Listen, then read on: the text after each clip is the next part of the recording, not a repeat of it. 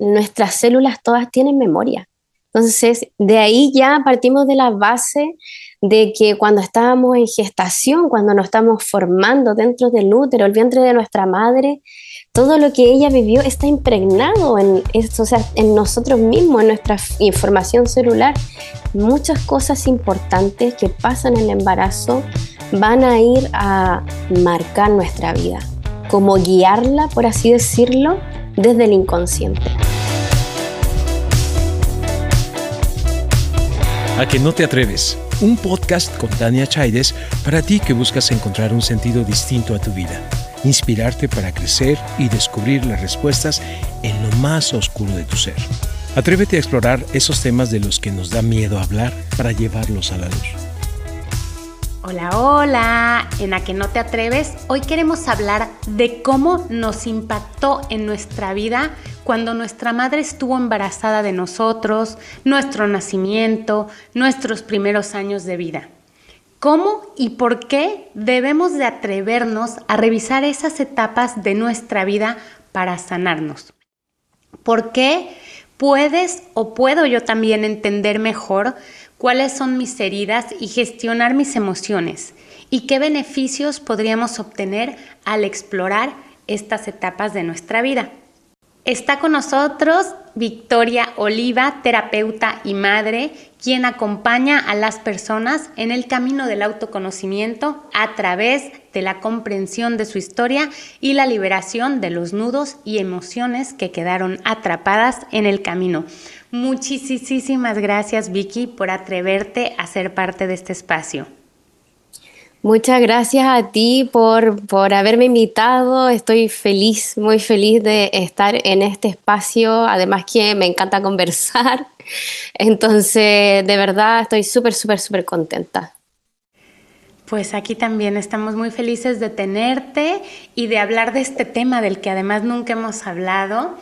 Y quiero que nos cuentes primero un poco de ti. Y sé que durante tu infancia y tu adolescencia viviste momentos duros, ¿no? Y estabas justamente en búsqueda de muchas respuestas que luego encontraste a través de indagar en tu historia, ¿no? Sí, bueno, eh, eh, mi, mi, historia tiene de todo y de hecho en algún punto, justo antes de lanzar mi primer taller de transgeneracional el año pasado, dije como, como por esto es que yo me dedico a esto y por esto en mi árbol es así. O sea, vengo eh, de una familia con muchos dramas, muchos, muchísimos dramas, la verdad, en donde mm, se han vivido todo tipo de cosas, tuve una infancia así súper dura, la verdad es que, eh, bueno, hija de madre soltera, el papá estaba casado, eh, tenía su propia familia, eh, muere cuando yo tengo cinco años, entonces ahí ya mi primer impacto, o, en realidad no es el primero, pero es uno, de los más grandes. Y así también, bueno, en mi vida hubo mucha violencia y todo esto, y yo en mi adolescencia preguntaba por qué, ¿Por qué, ¿Por qué, esta familia es así tan disfuncional? ¿Por qué se viven tantas cosas dramáticas? ¿Por qué hay todo tipo de dramas en mi familia, etcétera? De hecho, recuerdo un, momento en que ya era más grande, ¿sabes? Estaba estudiando 18, 19 años, iba en el, en el metro, en el eh, underground, y me llegó una noticia que se había peleado un familiar y yo me puse a llorar me puse a llorar en ahí por, en el vagón, así la gente me miraba y decía como, ¿qué le pasa a esta niña? Y me puse a llorar porque decía como, no puedo entender. Y bueno, yo me, me he dedicado, he hecho coaching desde el 2014 aproximadamente, pero el 2020, eh, sí, el 2019-2020 fue que descubrí el transgeneracional y la sanación, sanación del árbol y fue como, esto es lo mío. decía como sana a tus ancestros y yo decía, sí, wow, sí, tengo que hacerlo. Y por ahí fue que vine a descubrir todo esto. Claro, y es que hay tantas heridas que llevamos cargando, ¿no? Hace unas semanas entrevistábamos justamente a, a Sui Mei Chung, ¿no? En, en, aquí en A que no te atreves, y ella, bueno, nos contaba eh, cómo funciona el transgeneracional. De pronto, para las personas que nunca han escuchado, también pueden ir a ese episodio.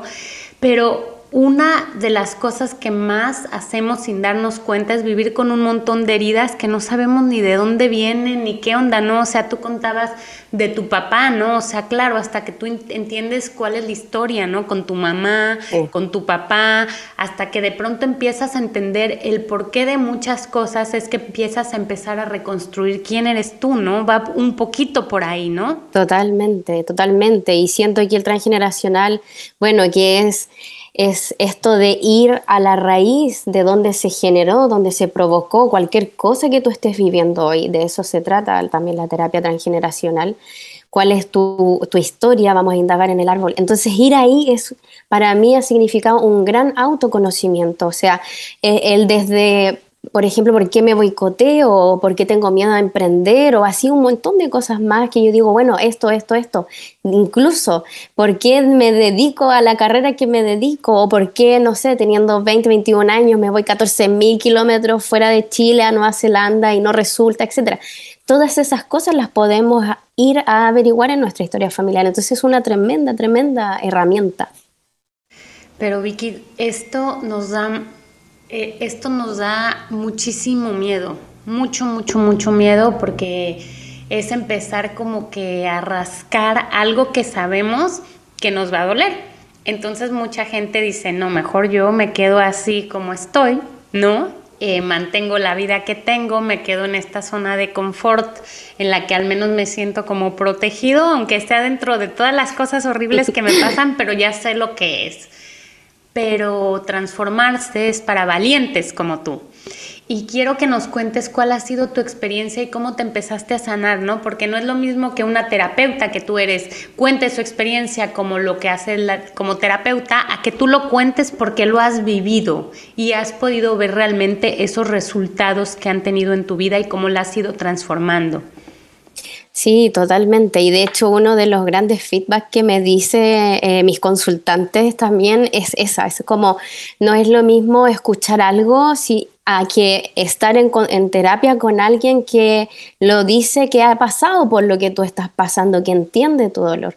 Entonces, por ahí, bueno, yo soy muy busquilla, soy muy analítica también, tengo como un pensamiento muy, muy analítico y siempre estoy analizando, de hecho desde niña siempre me pone súper loco, como que me sentaba, no sé, cuando tú estabas en el MON, en el centro comercial, y me sentaba a mirar a la gente cómo actuaban, cómo actuaban en grupo. Entonces, siempre he tenido como esa un poco forma de ser introspectiva, cuestionadora, eh, un poco como rompedora, muy Aries de mi parte.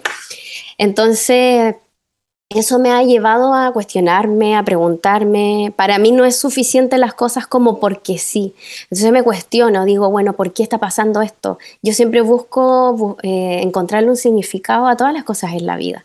De hecho, soy una fiel creyente que todo pasa por algo y todo tiene un significado, una lección, un aprendizaje. Entonces eso es lo que me ha llevado a ir. Y además que he vivido grandes, grandes, grandes cosas. Y creo que conectarme con mi cuerpo, con mis emociones, han sido el resultado de esas cosas que he vivido. O sea, mucho maltrato adolescente, mucho maltrato eh, infantil.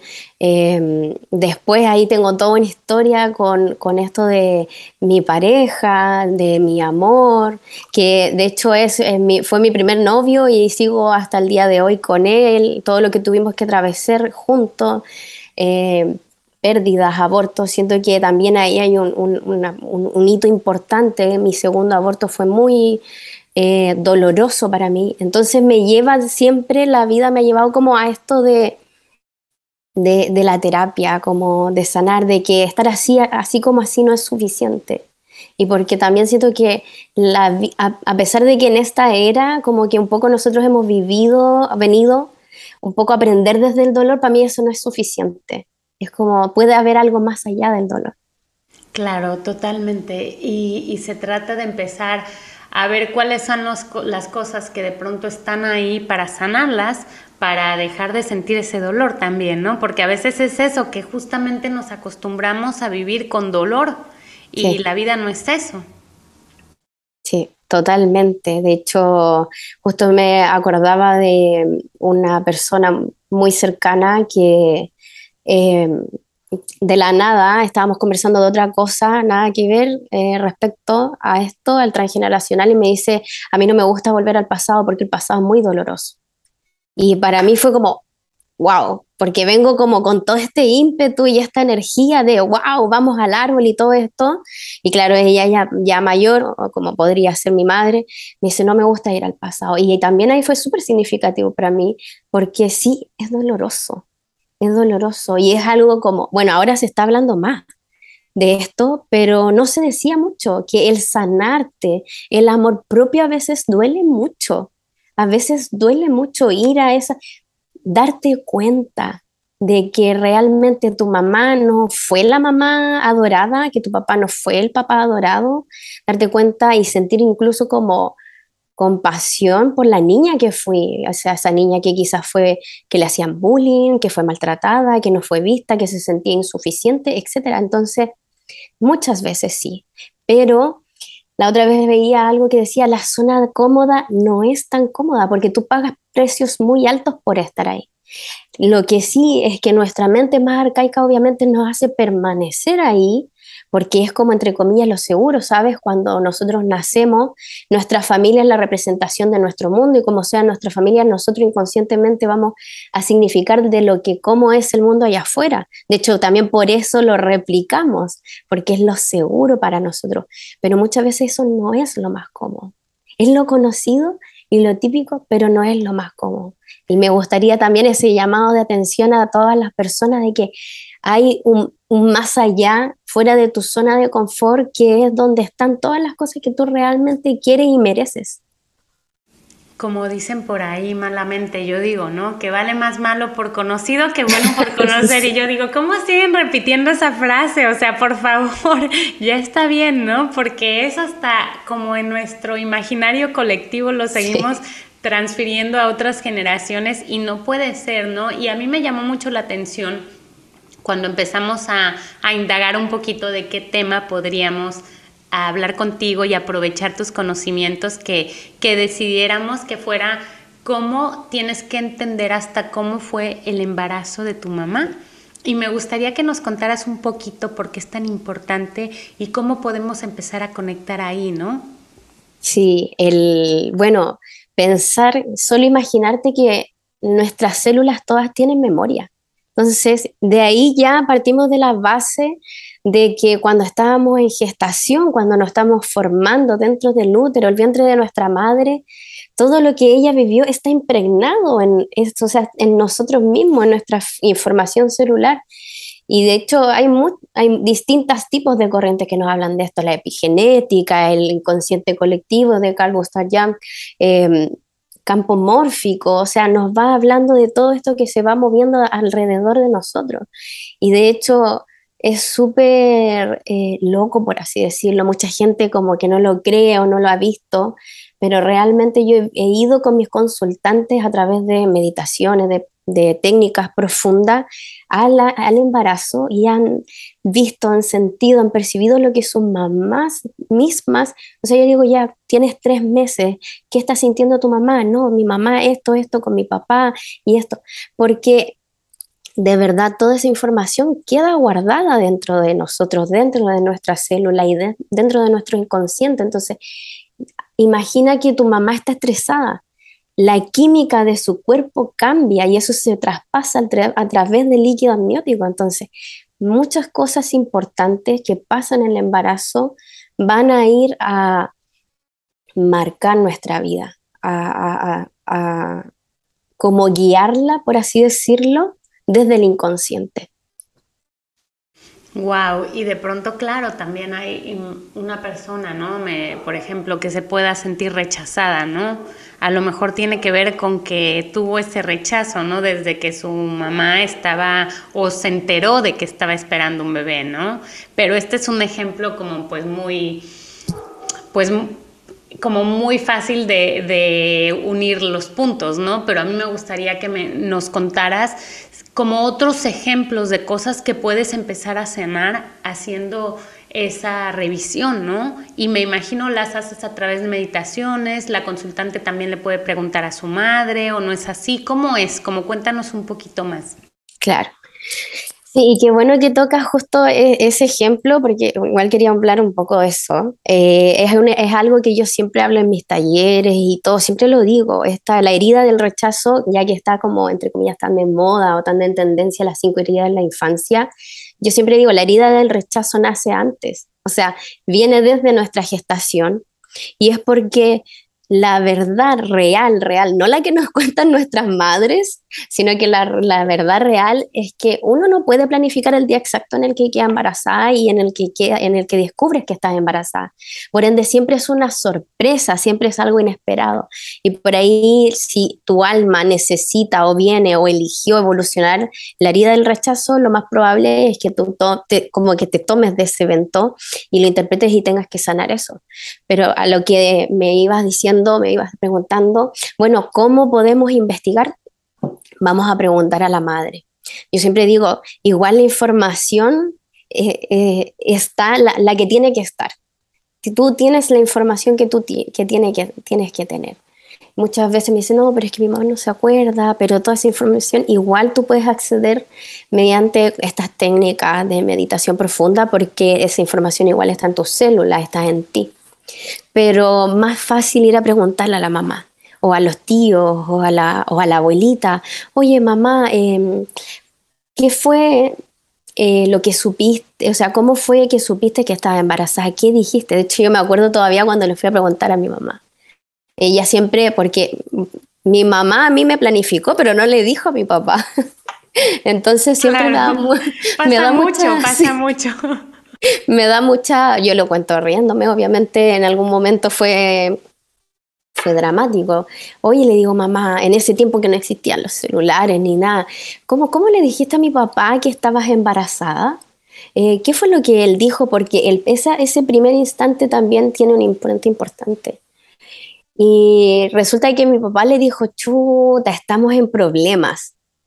O sea, dado a todo el contexto de este hombre casado, entonces, como, bueno, de ahí, de ahí mi significación de que yo soy un problema y que es algo que llevo una herida que yo he ido arrastrando mucho tiempo y que me ha costado como decir, bueno, en realidad no soy un problema, no soy una molestia, no soy una carga para los demás, etc. Entonces, vamos a ir averiguando estas cosas.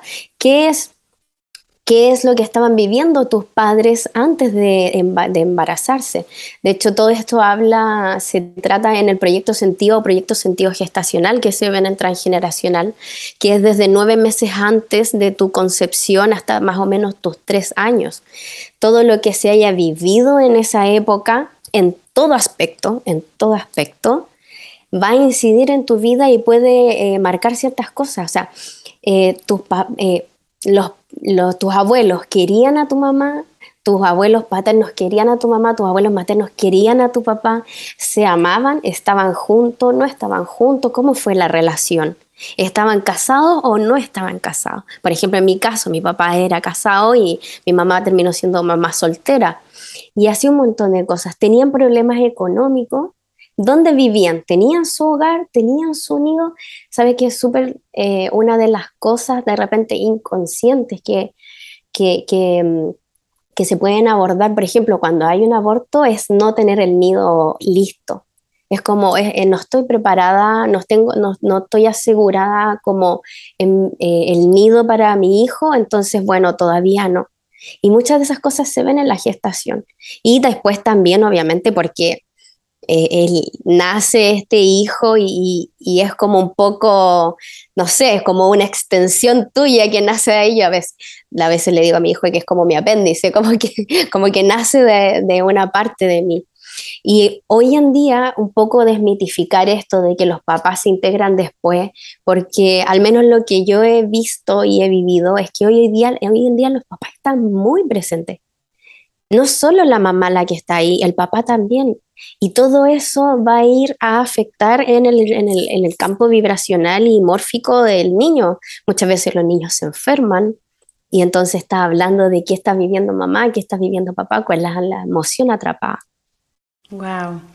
Es súper interesante, ¿no? Y te hace reflexionar un montón de cosas. ¿Y qué pasa en el momento de tu nacimiento? Ese es otro gran momento que te puede marcar, ¿no? Me gustaría que nos hablaras un poquito de esa parte. Bueno, el momento del nacimiento es el momento culmine de todo este proyecto, de toda esta empresa que se ha construido para eh, una familia, etc.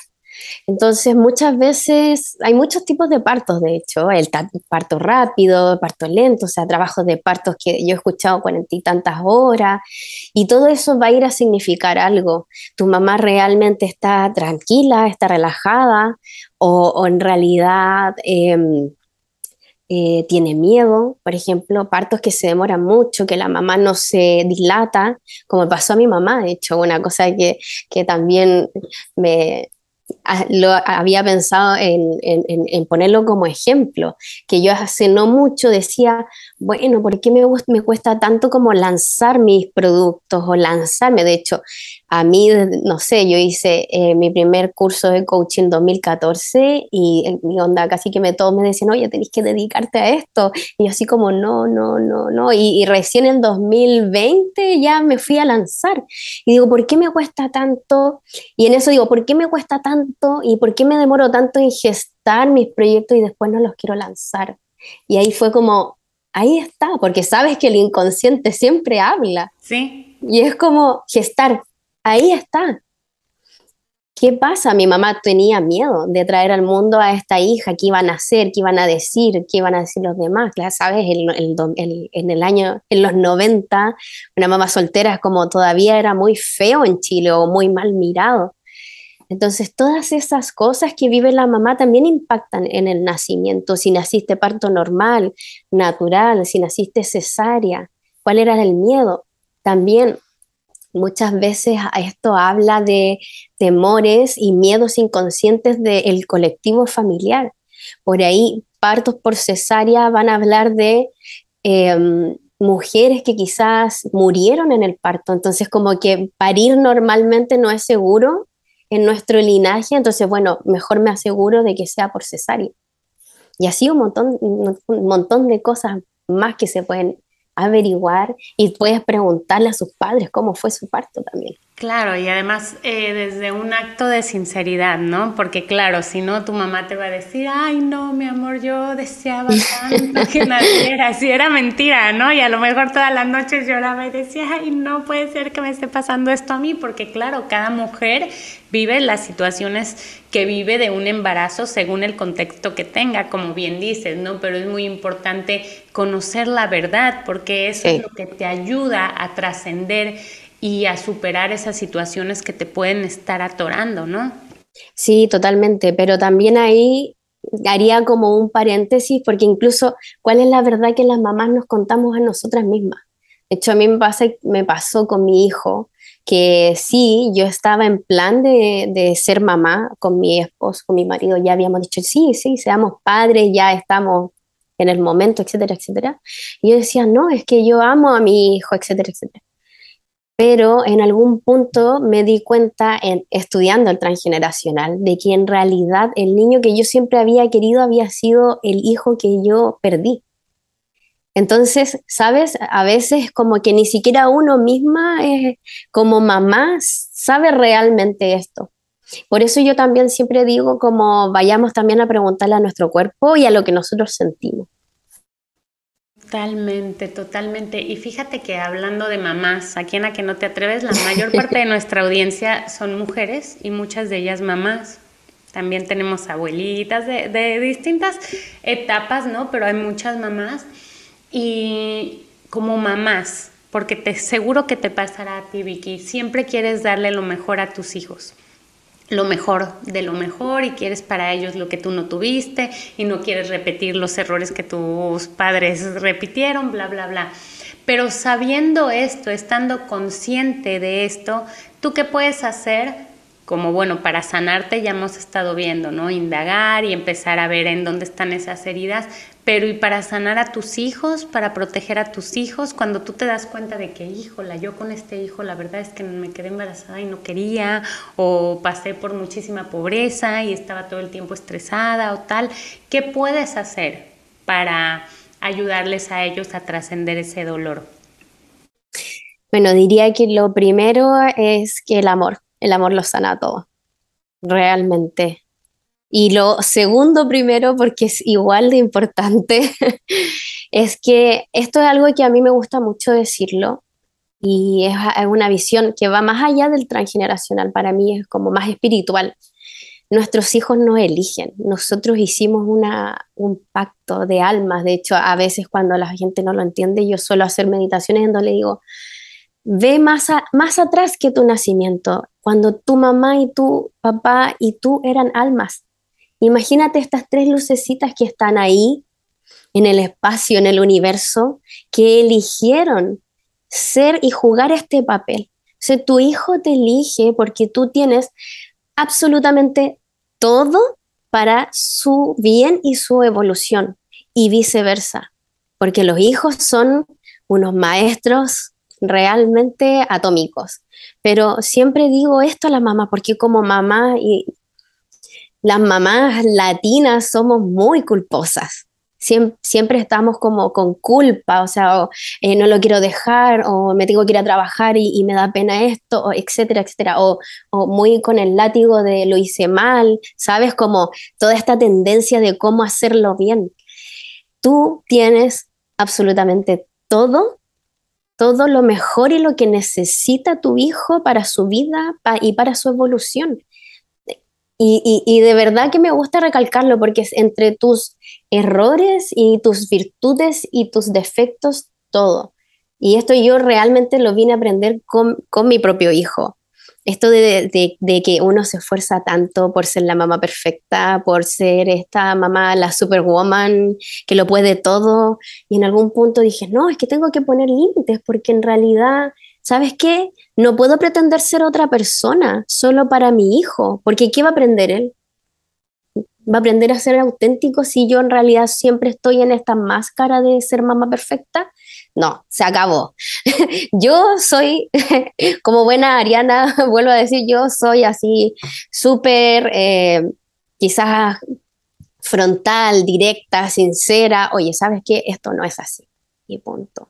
Pero también no, no, que me encanta que saques el tema de, de, la Superwoman porque no hay un solo episodio en el que no lo hablemos aquí en la que no te atreves, justamente porque yo creo que es muy importante que como mujeres nos dejemos todas esas cargas que son como, pues imagínate, como si trajéramos un morral gigantesco, una bolsa gigantesca llena de piedras que pesan toneladas y vamos cargándola así, con tacones maquilladas. O sea, es que es imposible. Entonces yo creo que una de las claves que al menos yo he vivido y por la que me encanta hablar de este tema de romper esta capa de la superwoman es porque no se trata de ser la supermamá y además que ser una supermamá y además quién nos dijo que existe ese término y tal, sino que te aleja mucho ese concepto de la felicidad real, ¿no? Y de poder disfrutar ese momento, el aquí y el ahora, aunque tu casa esté patas arriba, aunque, eh, no sé, no pudiste llegar a todo, pero que pudiste disfrutar de esos momentos que van a ser irrepetibles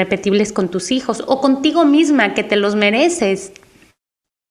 Sí, totalmente. Y de hecho eh, es, muy, es muy cierto, o sea, como que ya deconstruyamos esto de, de, ser la mamá perfecta, la mamá del libro, y es que tienes que cocinar aquí, es que tienes que hacer esto, es que tienes que hacer esto otro.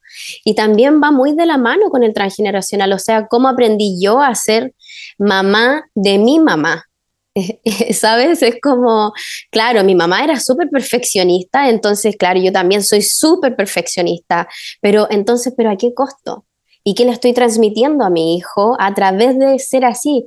Porque es como, si estoy en, en esta tendencia de ser súper perfeccionista, quizás le voy a transmitir inseguridad, de que, nunca, de que nunca es suficiente o de que él no es suficiente.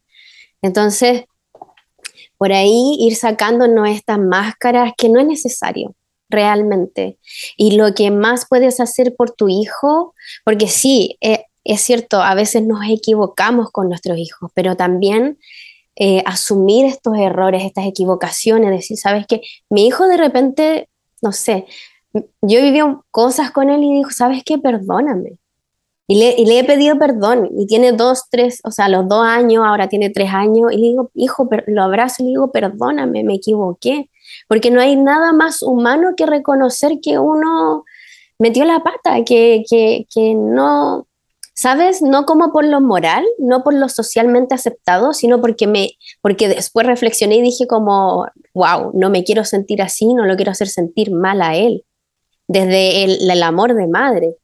Entonces es como, si, vivamos esto con amor, con compasión. De hecho, justo ayer hablaba de esto en mi Instagram, cuán compasivas somos con nosotras mismas también, con nosotras mismas respecto también a la maternidad.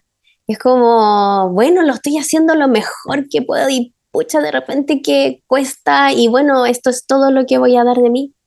Y sabes, como con amor, con dedicación, con estar presente, con ser auténtico, es la mejor manera. Yo siento que amarte a ti misma y ser feliz es el mejor regalo que tú le puedes dar a tu hijo. Totalmente, porque no puedes dar lo que no tienes. Lo decimos siempre aquí también, no podemos dar lo que no tenemos. Entonces, es como echarte un clavado al pasado, ¿no? Y qué interesante, yo me pregunto, por ejemplo, tú empiezas a trabajar, ¿no? Tú empiezas a indagar en el árbol y entonces vas y trabajas con tu mamá, luego con tu papá, luego con tu abuela. Cuéntanos un poquito, porque a mí me gustaría, luego seguramente habrá gente que quiera eh, tener una consulta contigo y saber más ¿no? De esta maravillosa técnica, pero ¿cómo es? ¿Cómo, ¿Cómo es que vas encontrándote con tus ancestros? ¿Hasta dónde de tu árbol llegas a trabajar? Súper. Mira, em, en, la, en las terapias transgeneracional, porque yo siempre digo dos cosas, eh, siempre hago dos cosas, la terapia transgeneracional y análisis y lectura de tu árbol familiar. La terapia es para trabajar algo puntual. Y siempre cuando me vienen y me dicen, oye, quiero tomar terapia contigo, etcétera, etcétera, eh, yo pregunto, ¿qué quieres trabajar? ¿Qué quieres lograr? ¿Cuál es el punto que quieres tocar, comprender, integrar, sanar en tu vida? Y lo podemos ir a buscar a tu historia. Esa es como la base. Siempre como, no, es que quiero sanar mi relación con mi mamá, perfecto, vamos a trabajar con mamá. ¿Cuáles son las heridas? ¿Sabes? mi base es el transgeneracional, pero yo voy a trabajar todo, todo lo que se pueda trabajar respecto a eso desde distintas visiones y desde distintas técnicas. Entonces, bueno, ¿quieres trabajar con mamá? Perfecto. ¿Cómo fue tu infancia? ¿Cómo fue la relación? Me gusta mucho llevar eh, así, así las cosas. ¿Cómo fue tu relación con ella? ¿Qué dolió? Muchas veces yo digo, ¿sabes qué? Eh, no me gusta esto de que, no, es que mis papás lo hicieron lo mejor que pudieron. Porque sí, no, Sí, yo le digo, sabes que también tienes derecho a putear, o sea, te dolió, fue injusto, o te abandonaron, etc. Nadie puede invalidar el dolor que tú sentiste de niña viviendo lo que te tocó vivir. Vamos a putear. Y hacemos todo eso y sacamos toda la mierda para afuera. Y, ahí, y de ahí le digo, ya, ahora sí vamos a ver cuál es la historia de tu mamá. ¿Qué vivió ella con su mamá? Sí, ahora sí vamos a decir y vamos a ir a comprender, a integrar con distintas técnicas. Sí, mi mamá hizo lo mejor que pudo. Y, y en eso me siento tranquila y en paz. Y así con papá y así. Porque, ¿sabes? El ejemplo de la, de la herida materna es uno de los tantas cosas que se puede ver en la terapia, pero es muy clarificador. que vivió mi mamá con su mamá? Y mi abuela con su mamá. Y sabes que también esas heridas son transgeneracionales van calando, calando, calando hasta que yo me doy cuenta y digo, no, stop. Como ya no cargo más esto y no le quiero, quiero vivir en paz, quiero liberarme de este dolor y también no le quiero transmitir esto a mis hijos. Claro, e, es lo más hermoso, ¿no? Yo digo, yo justamente empecé a querer sanarme, pues en algún punto ya yo tengo tres hijos, ¿no? Uno va a cumplir 15, otro tiene 13 y Mateo tiene 3. Y justamente es en algún punto que dices, no, o sea, es que esto tiene que parar y alguien lo tiene que parar. Y, bueno, en mi, en mi familia al menos se ha generado un movimiento muy bonito en donde de pronto las tres hermanas andamos en lo mismo y mi mamá también la han ido jalando mis hermanas y como que es hermoso porque ahora también mis primas andan haciendo aquí y allá y como que todo el mundo se ha puesto y es bello porque es como que vas a sanar a ese árbol, pero sobre todo a las generaciones que nos siguen. Porque tú lo ves, tú ves este hermoso angelito que tienes a tu lado, tú dices, pero ¿por qué tengo derecho a pasarle todas estas heridas que vienen? que ya está bien, ¿no? Y que hay cosas que sí son importantes frenarlas repararlas y sanarlas, ¿no? Totalmente. Y muchas veces a mí me preguntan, pero ¿por qué tengo que ser yo la que los sane? Por ejemplo, y otra cosa que también voy a, comentar, ¿por qué tengo que ser yo? Bueno, yo le digo porque tú te diste cuenta, tan simple como eso, tú te diste cuenta, a ti te resonó, y si te resonó a ti es porque hay algo de tu alma que también quiere trabajar para evolucionar eso. Y lo otro que también me dice, bueno, tengo que sanar a todos en mi árbol, a todos mis ancestros. No, no, la verdad es que no. Lo que, lo que vas a ir a sanar es lo que a ti te resuena, lo que hoy te está provocando conflicto, esa lealtad familiar que te está limitando, que te está parando de ser auténticamente la persona maravillosa que tú viniste a ser. No, no, nos sanamos a todo el árbol. Y ya si tú quieres hacer trabajo extra, está bien. Pero ojo, no es tu deber y no les estás haciendo un favor a tus ancestros con hacerlo. Es tu propia sanación y cuando lo haces es maravilloso porque se sana para arriba y para abajo en el árbol. En el árbol hay un millón de eh, recursos disponibles para nuestra evolución y verlo desde ese punto y no como, ay, mi árbol me está cargando y por culpa de mi árbol yo esto, esto, esto, lo encuentro que es la, manera más hermosa de verlo y de ver la vida.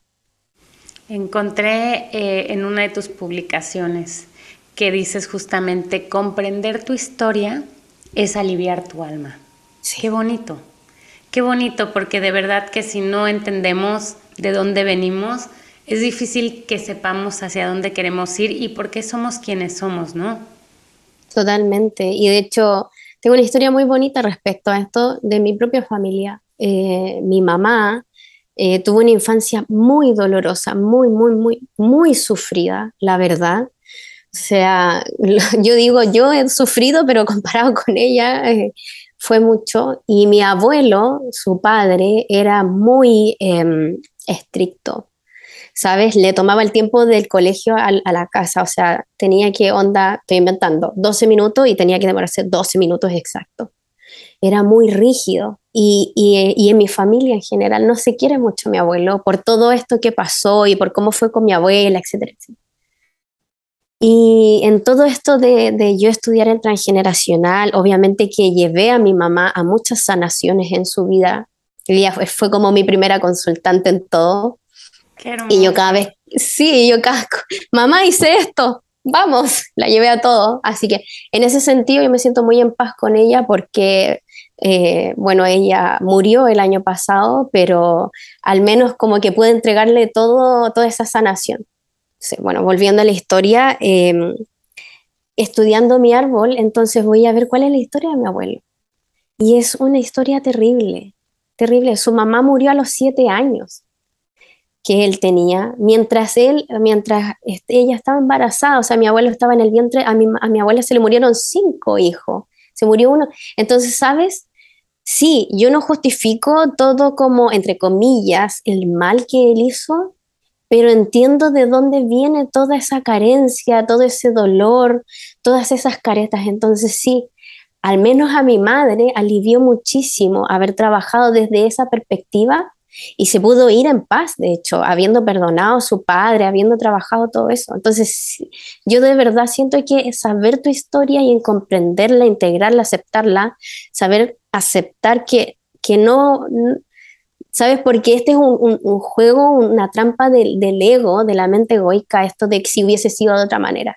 Las cosas nunca habrían sido de otra manera, son como tienen que ser. Entonces, comprender todo eso siento que te da libertad, ya no cargo ese dolor. Y además, fíjate que es muy curioso porque tú puedes decir, por ejemplo, bueno, mi papá, es un horroroso, es una malísima persona y lo mejor que yo puedo hacer es ya no tengo contacto con él porque es muy tóxico, ¿no? Y le pones la etiqueta de tóxico y ya no más con mi padre. Claro, pero por más que tú intentes ya no tener más relación con él, todas esas heridas, tu cuerpo las sigue manifestando porque tu cuerpo va a seguir gritando, entonces va a haber muchas conductas, muchas actitudes, muchos momentos que te detonen esos momentos en los que a lo mejor hasta te pareces a él y odias que te pase eso y te pones peor. Entonces, eh, dar esos carpetazos, ¿no? De bueno, ya, lo olvido, no lo reconozco, no creo que sea lo que, lo que nos hace mejor, ¿no?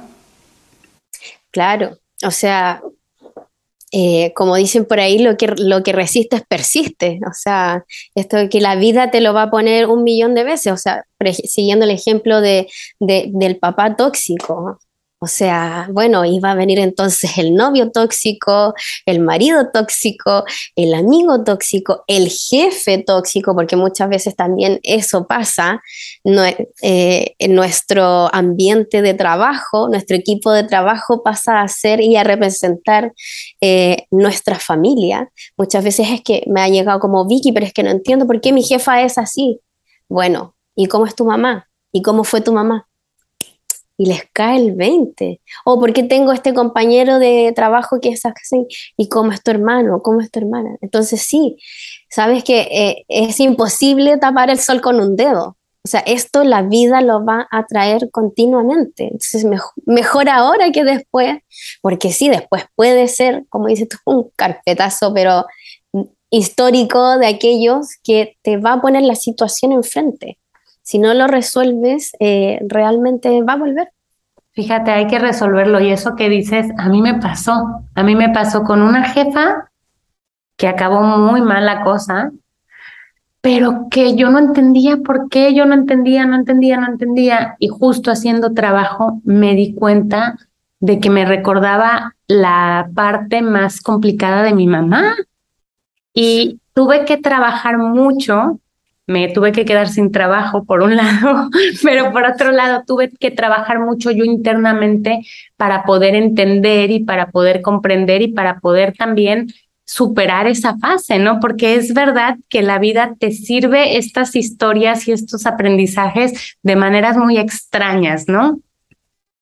Sí, yo he aprendido y al, menos mi, mi forma, mi cosmovisión, mi forma de ver la vida es que yo no nací, em, no nací para trabajar, no nací para muchas cosas.